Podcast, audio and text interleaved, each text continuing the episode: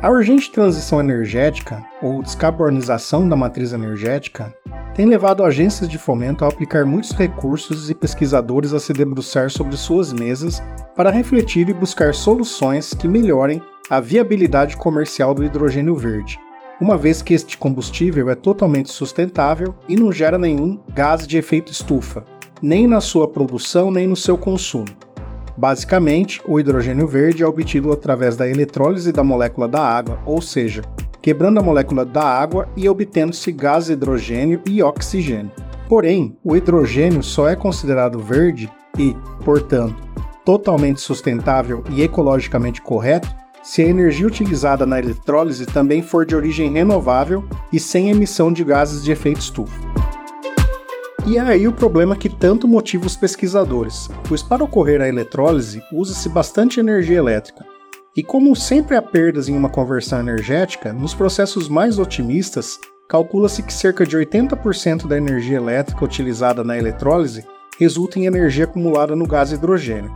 Considerando que ainda hoje a fonte de energia renovável mais cotada para a produção de hidrogênio verde é a solar fotovoltaica, que possuem em média uma eficiência de 18 a 22%, ou seja, de toda a energia do Sol que incide sobre os painéis, apenas esse valor é transformado em energia elétrica. Assim, na produção de hidrogênio verde, a partir de fontes como a solar fotovoltaica, obteríamos uma eficiência de cerca de 15% de toda a energia solar que incide sobre os módulos solares, o que é bastante baixo para uma viabilidade econômica.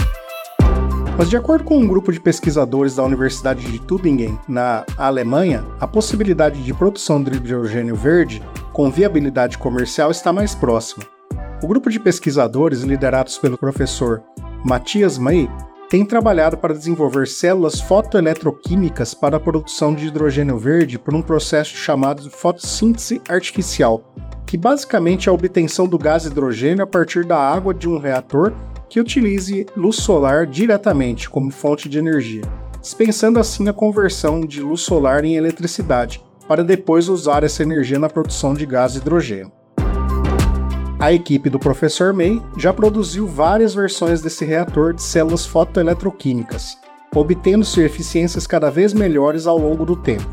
Mas a última versão do reator, cujos resultados foram publicados na edição de outubro da revista Cell Reports Physical Science, apresentou uma eficiência de 18% na conversão de energia solar para a produção de hidrogênio verde, que é o segundo melhor índice de eficiência para o processo de produção de fotossíntese artificial.